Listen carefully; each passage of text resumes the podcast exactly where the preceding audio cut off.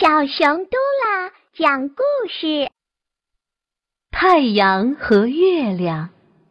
太阳要结婚了，大家讨论到底谁是他的新娘。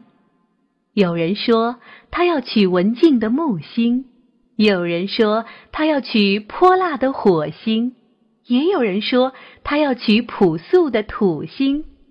大家纷纷猜测。谁也说不准他要娶的是谁。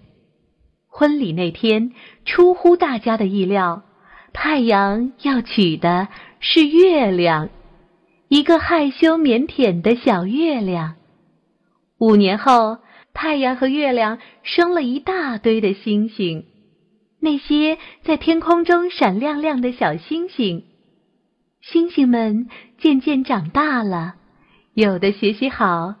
出国留学去了，有的学习一般般，就挂在天空上一闪一闪的，为地上的孩子们照着路。有些星星学习不好，怕爸爸妈妈批评，逃到了地球上，就是我们看见的流星。太阳在外面忙着应酬，很少回家吃饭；月亮整天整夜的在家里干活儿。辅导星星们学习，可是太阳脾气却越来越不好，常常一回来就和月亮吵架，有时候甚至动手打月亮。月亮无法忍受，他们就离婚了。这可是宇宙中的一件大事啊！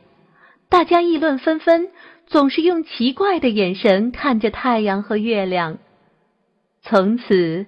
太阳只在白天出来，月亮只在晚上出来，他们再也没有见过面。唉，可怜的星星们也只在晚上跟着月亮妈妈出来了。